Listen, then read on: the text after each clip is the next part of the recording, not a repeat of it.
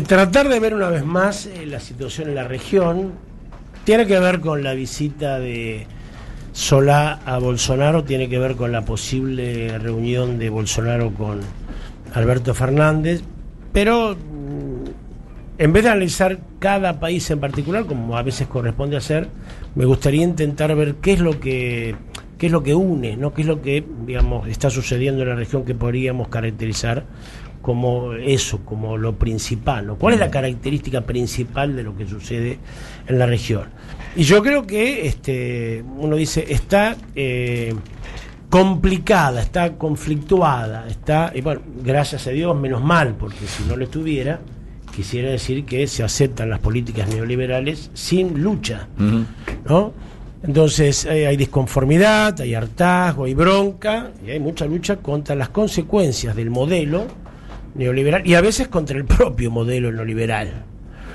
Eh, cuando hablamos de la región, a mí me gusta pensar en eh, Sudamérica, nuestra región, digamos, el, parámetro que podemos tomar es Sudamérica, porque el resto de América Latina, eh, digamos, y, sobre todo Mesoamérica, está muy influenciada por los Estados Unidos, más allá que ahora López Obrador pueda generar, digamos, algún ejemplo, pero siempre para pensar hay que pensar a Sudamérica, por eso la UNASUR es lo más adecuado como organismo para, para esa etapa, ¿no?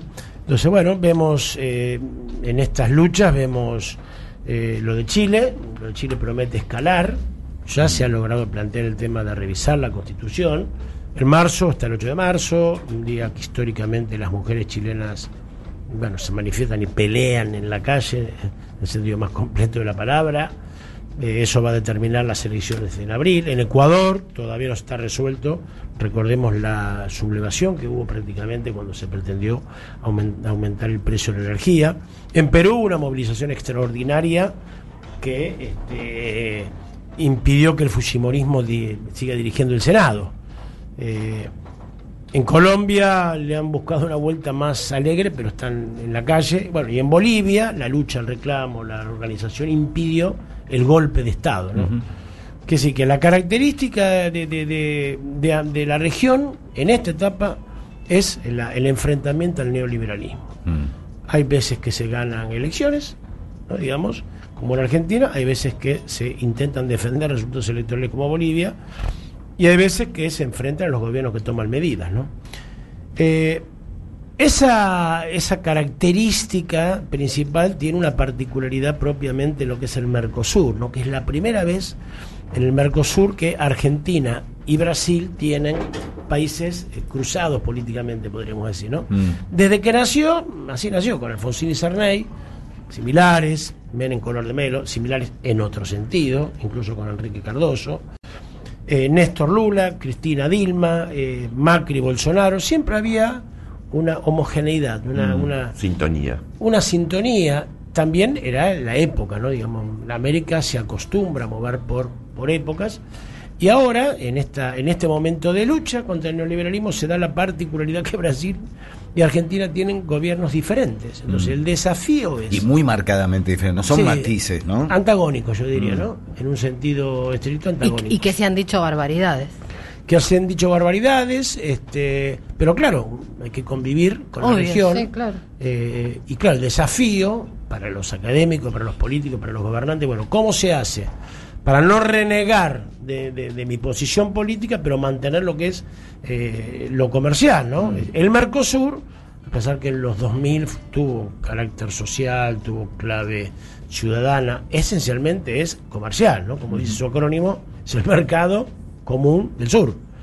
Entonces, bueno, el desafío que tiene Alberto Fernández, eh, sobre todo porque Argentina necesita más de Brasil que Brasil de Argentina, es mantener la posición política y poder este, lo comercial este, que se sostenga. ¿no? Ahí juega mucho también los grupos económicos de Argentina y especialmente Brasil que están planteando eso. Bolsonaro decir lo que quiera, pero el comercio no puede ser afectado. Mm. No hay manera que pueda salir este, bien eh, Argentina si no es articulando y creciendo el, Mercosur. A Brasil le pasa lo mismo, ¿no? Eh, encima Uruguay se corrió a la derecha. Uruguay se corrió a la derecha, sin embargo, Uruguay es el que más necesita la integración por su tamaño, por, su tipo de, por su tipo de mercado, ¿no? Eh, claro, no siempre esa disconformidad con el neoliberalismo eh, termina en posiciones progresistas. Nosotros, los populares, los NAC y POP, no, es NAC and POP, porque eso es solamente eso, la persona nos podría explicar, es colonizarnos hasta en el idioma, mm. eh, tenemos la tendencia a creer que si el neoliberalismo no va, ganará un gobierno popular. Y eso no es así. A veces ganan gobiernos nacionalistas de derecha enfrentándose al neoliberalismo. Es decir, en Perú sucedió una cosa muy extraña, que, eh, bueno, primero salió un general, que este, digamos, está procesado y condenado por asesinato. El hombre, bueno, se, le hizo una emboscada a unos guerrilleros de Sendero Luminoso, mató a varios, entre ellos a un periodista que estaba cubriendo noticias, y luego fue denunciado por violar a una chica del pueblo, pareciera como que después de la matanza fue al pueblo, y está acusado por eso. Y sin embargo es un tipo anticapitalista, eh, apoyado por Antauro Humala, que es el hermano de Ollanta, este, que son dos nacionalistas que odian el capitalismo, ¿no? Y segundo sale un grupo de los israelitas, con esta idea que los evangelistas están creciendo muchísimo en el continente, los israelitas que, bueno, andan con togas, ¿no? creyendo que son la... Y plantean que los enemigos de, de la sociedad peruana es el capitalismo y los homosexuales. Es decir, no siempre se canaliza el enfrentamiento al neoliberalismo a un progresismo prolijo, ordenado, socialdemócrata o popular. Eso es una limitación que tenemos eh, los, del movimiento popular para comprender eh, completamente el panorama. Pero viene un tipo y te dice, el problema acá es el capitalismo y los homosexuales. Es un poco complicada la discusión. Sobre todo si te lo dice con una túnica caminando por los Andes. Pero ese partido salió segundo, profesor. Increíble. Salió segundo. Y primero, insisto, salió el de un general y el de y el, de, y el coronel, que está preso. Y, bueno, y, recordar que en Brasil lo, gobierna un capitán, digamos, y, el vicepresidente es, un, general. Es un general. Digo, entonces no fatalmente los fracasos del modelo neoliberal derivan necesariamente en gobiernos populares. Ahora, ¿Cuál es la dificultad que, y, eh, cuál es la dificultad que tiene, digamos, el neoliberalismo para instalarse? Porque en los 90 fue muy virtuoso el neoliberalismo incluso electoralmente. Se ganaba elecciones, digamos, eh, se, se, apoyaban mutuamente. ¿Cuál es la diferencia? Y que estos no son los 90. Digamos, hay muchas diferencias esenciales que no son los 90 eh, primero porque en los 90 la, eh, Estados Unidos había derrotado a la URSS de una manera apabullante, había derrotado su enemigo ideológico, estratégico y geopolítico y comercial. Había derrotado. Entonces, la idea de que el fin de la historia era cierta, la idea que el capitalismo finalmente era el único sistema posible, era muy palpable. ¿no? Eh, lo otro es que, bueno, ahora este, la desaparición de la Unión Soviética, en este momento aparece China y Rusia como una, con una potencia que te permite, bueno, hay países como Venezuela está permitiendo sobrevivir, tener en cuenta como una alternativa si vos no querés ser condicionado fatalmente por los, por los Estados Unidos. Hay una, hay una conciencia que no había en los 90, se venía de una derrota muy, muy dura en lo nacional, había habido insurrecciones, digamos, brutalmente castigadas con los desaparecidos. Y sobre todo ahora está el recuerdo de lo reciente. Es decir, nosotros en los 70 que decíamos, bueno, hay que ser peronista porque mi papá eh, tuvo una casa y mi mamá recibió una muñeca de Eva y los que éramos de izquierda decimos, bueno, cuando venga el socialismo todo será mejor y todos estaremos felices. Cuando venga. Había, claro, cuando venga. y decir, y antes decía, soy peronista porque lo, por lo que pasó hace 40 eh, años y otros decíamos, no, yo soy socialista por lo que vendrá dentro de ponerle más de 40. Ahora no es así, ahora por eso Cristina lo sintetizó muy bien, cómo te va ahora y cómo te iba antes. Entonces, ¿por qué la gente quiere que Lula vuelva a ser presidente? Porque en un pensamiento simple pero muy profundo dice, ¿cómo estaba yo con Lula? Estaba bien. ¿Qué tiene que pasar para que me vaya bien de vuelta? Y que Lula sea presidente. Entonces, cuando Cristina provocaba diciendo, vos pensás cómo te iba. Entonces, el recuerdo de, digamos, de, de, lo reciente es muy fuerte, ¿no? Eh, ante esto, claro, se empieza a aparecer el factor militar, que hay que tenerlo muy en cuenta. Yo creo que, bueno, Alberto cuando caracteriza este momento le preguntan si no se encuentra solo en la región y dice, no, no, yo me encuentro muy rodeado de los pueblos que luchan, porque los pueblos que luchan luchan contra el mismo adversario que nosotros le ganamos las elecciones. ¿Eso dijo Alberto? ¿Me siento rodeado por los pueblos que luchan? Sí, sí, claro. Qué buena A frase. él le preguntaron si se encontraba solo y dice, no, no, si todos los pueblos que luchan, luchan contra el neoliberalismo y nosotros le ganamos electoralmente el neoliberalismo. Nosotros estamos muy rodeados. Y dijo por el pueblo de Chile, por el pueblo Ecuador, ¿no? Es decir, tomó el ejemplo, este, digamos, para, para sortear la idea de que estaba rodeado de algunos de gobierno de derecha, eligió, pero lo eligió bien, porque sí yo creo que ese enfrentamiento, que para mí sigue siendo lo principal de la etapa, permitió el triunfo en México, permitió el triunfo en Argentina y, digamos, facilita la, estos triunfos facilitan la resistencia. No es casual que todo lo que sucedió, las protestas en América del Sur fueron después de las pasos. Muy, muy eh, automático, digamos, lo de Ecuador, lo de Chile. Entonces, ¿qué responsabilidad tiene, este, tiene, tenemos nosotros con el gobierno de Alberto? Y que nos vaya bien. El aporte ahora a la patria grande es que nosotros nos vaya bien, así que nosotros podamos probar que no es fatal que las medidas neoliberales sean las únicas. Entonces, si nosotros podemos probar que, digamos, bueno, parándonos duro con el fondo, reorganizándonos la economía, vuelve la idea de un crecimiento en lo económico que tiene que derivar en una mejora en la población, ¿no? Digamos, eso va a dar bueno, un gran, una gran motivación, este, porque si no, claro, si, si se logra digamos que, que no funciona lo de lo de AMLO, lo de López Obrador y fracasa nuestro gobierno, ya entonces sí sería de vuelta muy creíble que se terminó la época y que ahora hay que aguantarse a los a los liberales, ¿no? Hay que seguir de cerca, en este sentido me parece que es bueno la el haber conseguido que Alberto se vea con, con Bolsonaro el 1 de marzo, si no es el 1 de marzo será poco, porque acá está lo del pragmatismo, ¿no? Bueno, en esta mesa cuando hice una columna que estaba saborido, yo planteé el tema del pragmatismo conveniente, casi hasta redundando, y a Saborido le parecía que era difícil encontrar una unidad básica con ese nombre, ¿no? Digamos, pragmatismo conveniente. O que la gente marchara por las calles al grito de pragmatismo conveniente, o muerte. Con los bombos. Con, los bombos, digamos. Pragmatismo conveniente.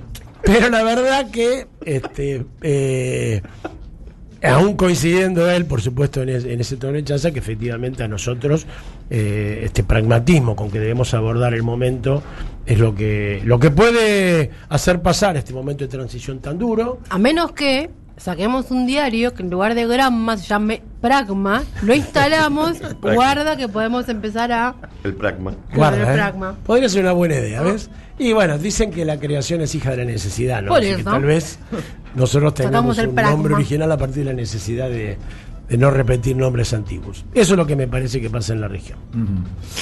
Eh, muchas gracias, Oscar. ¿Cómo interpretamos la foto? de, mm, porque eh, el profe decía eh, la foto de Felipe y, y Bolsonaro, las sonrisas, y, y tuvimos así como un intercambio fuera del aire que me parecía que era interesante, en el cual vos decías esto. Bueno, no nos olvidemos que el Mercosur es el Mercosur. Claro. ¿no? Y, y- y que y vos interpretabas esto de que de algún modo no haber contestado con la misma virulencia ciertas declaraciones de Bolsonaro nos ponía en una mejor posición para esta clase de fotos. Sí, sí. Lo raro incluso que Felipe sonría, porque en general casi todas las fotos, en este caso es llamativo que está con Bolsonaro, pero ya, ya el hecho que sonría, digamos, es, es, es un dato, ¿no? En general. En general, sí. No, a mí me parece que es una cosa muy interesante que nosotros buscamos. Es decir, en todo caso, el que tendrá que explicar por qué se va a reunir con el mal es Bolsonaro. Alberto intentó no escalar en las diferentes declaraciones porque sabía que este momento tenía que llegar.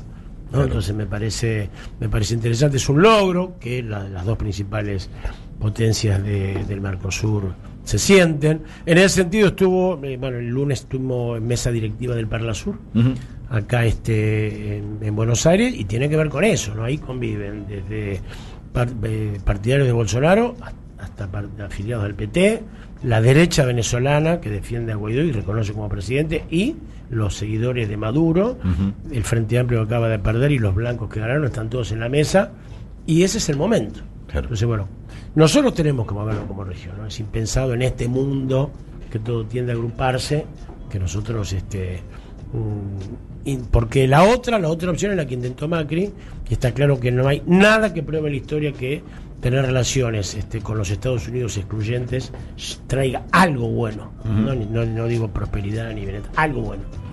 Eso, eso está probado. Está probado. Así que, bueno, nosotros tenemos que estar en la región. Me parece que estar en la CELAC significa que estamos buscando, junto con México, alguna alguna articulación con gobiernos populares, estar en el grupo de Puebla. Alberto fue fundador, significa que nosotros estamos intentando buscar proyectos políticos afines, esté en el gobierno o no. Y en el Mercosur hay que hacer comercio. ¿no? Es más, yo te, te agrego otra, otra dimensión para pensar, nosotros tanto tenemos que profundizar la integración que deberíamos pensar una integración bioceánica. ¿No? Porque cuando el Mercosur se creó, estaba claro que siempre se exportaba. Primero, el Mercosur tiene la idea de comerciar entre sí, que eso es lo bueno, la, vi- la virtud, es por una barrera más o menos del 13% en los aranceles, donde vos para meterte a comerciar con nosotros deberías saltar el 13%. Y después exportar hacia el Atlántico, Estados Unidos y Europa. Nosotros reconociendo que el sudeste asiático está creciendo y que China es uno de los motores principales de la economía, no, es decir, limitarnos a exportar solamente a través del Atlántico es una es grave. Entonces, buscar una conexión bioceánica para que nosotros podamos salir para el Pacífico y mirar y exportar y transportar para este el sudeste asiático es fundamental, ¿no? Claro, uno dice, ¿por qué le convendrá a Chile? Y a Chile le conviene porque va a ser Por el Atlántico. y le conviene por el Atlántico eh, y fundamentalmente porque yo sé que por qué le conviene a Panamá tener el canal de Panamá. Porque después vos tenés un montón de digamos de, de- de- de costos que tienen los que exportan de tus puertos que son todos recaudados por el fisco chileno, ¿no? Así que me parece que eh, no solamente hay que profundizar lo que hay, sino que hay que tener ingenio. A mí me preocupa mucho que en estos momentos no nos atemos a fórmulas y a consignas, digamos, ¿no? y a repudiar y apoyar. Que está, digamos que, bueno, por supuesto, siempre hay que lo, lo- lo vamos a hacer porque Por posicionamiento, en Sí. todo caso, que uno está bien. Aparte que porque está en nuestra esencia, pero además de eso hay que tratar de interpretar la nueva etapa, porque fíjate lo bien que el imperio hace de interpretar siempre los cambios. No, yo digo, el, el 6 de el 5 de noviembre del 2005 se dio el no al ALCA. El 6 de noviembre en los Estados Unidos estaba pensando cómo lo Claro. cómo, cómo lo daban vuelta. Entonces, y, y ahora el factor militar, ¿no? Bueno, también lo está. El Laufer. ¿Cómo imaginar un Laufer? Entonces, uno siempre tiene que actualizarse, ¿no? Digamos, y, y me parece que en esto, este, lo, lo que intentamos desde esta columna y, con algunos escritos y demás es eso, ¿no? Decir, bueno, ¿cuál es, cuál es la realidad? ¿No? Digamos, no repitamos fórmulas, no nos ensimismemos en nuestras, no nos enamoremos de nuestras ideas, sino tratemos de ampliar Claro. la cabeza, ¿no? Así que me parece bien lo de la foto, me parece bien lo de la reunión. Si eso prospera, va a haber más trabajo para los argentinos. Porque el comercio con Brasil esencialmente es, este, Generador de trabajo. por lo menos es eh, tiene un peso industrial importante. Si, si se cortara dramáticamente la- la- la- el comercio con Brasil para llevar a un extremo, y habría un montón de puestos de trabajo, cantidad que se perdería, seguro. Oscar Laborde, un lujo en las columnas de análisis de política y de realidad internacional en el aire de Siempre Soy. Muchas gracias, Oscar, y gracias por las lecciones de elegancia. Siempre que nunca sabemos tomar, pero bueno, vos seguís ahí, está bien. No- es, es un ejemplo que no sabemos seguir. Pero No siempre me he visto así, pero con, con este halago ahora me comprometo, que me tengo que comprometer a mí mismo cada vez que vengo acá, para no defraudarlos, me tengo que vestir elegante. Un día, se aparece, un día se aparece en Yoguineta Laborde y dice, ¿qué Ah. pasa? No, no puedo, porque Dejaste entonces... la vara No alta. sal- no Dejé la vara alta La incluso para mí mismo. Las 11 horas 32 minutos en el aire de Siempre Soy.